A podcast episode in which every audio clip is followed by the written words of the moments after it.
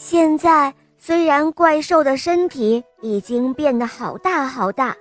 肚子里的黑暗也撑得他好胀好胀，但他还是挤得进了狭小的空间，钻得过窗户的缝隙，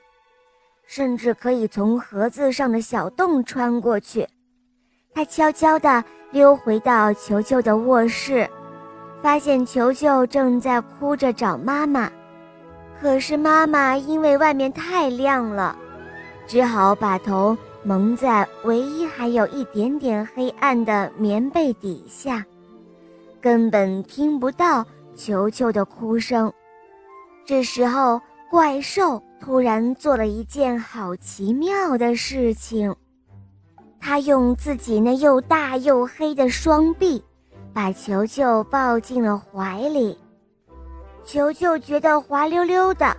又柔软又舒服。怪兽轻轻地摇晃着，球球就好像躺在摇篮里。怪兽还轻声地哼着一首黑啦啦的摇篮曲，球球很快就睡着了，怪兽也睡着了。怪兽现在一点儿也不饿了，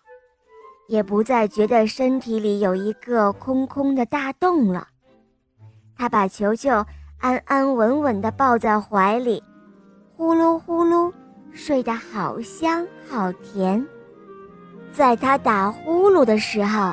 所有的黑暗慢慢地从他的身体里面流出来，一点一滴。回到了原来的地方，然后怪兽也慢慢的变回原来的大小，它变回了一只小小的、快乐的小不点儿，躺在球球的怀里，呼呼的大睡了起来。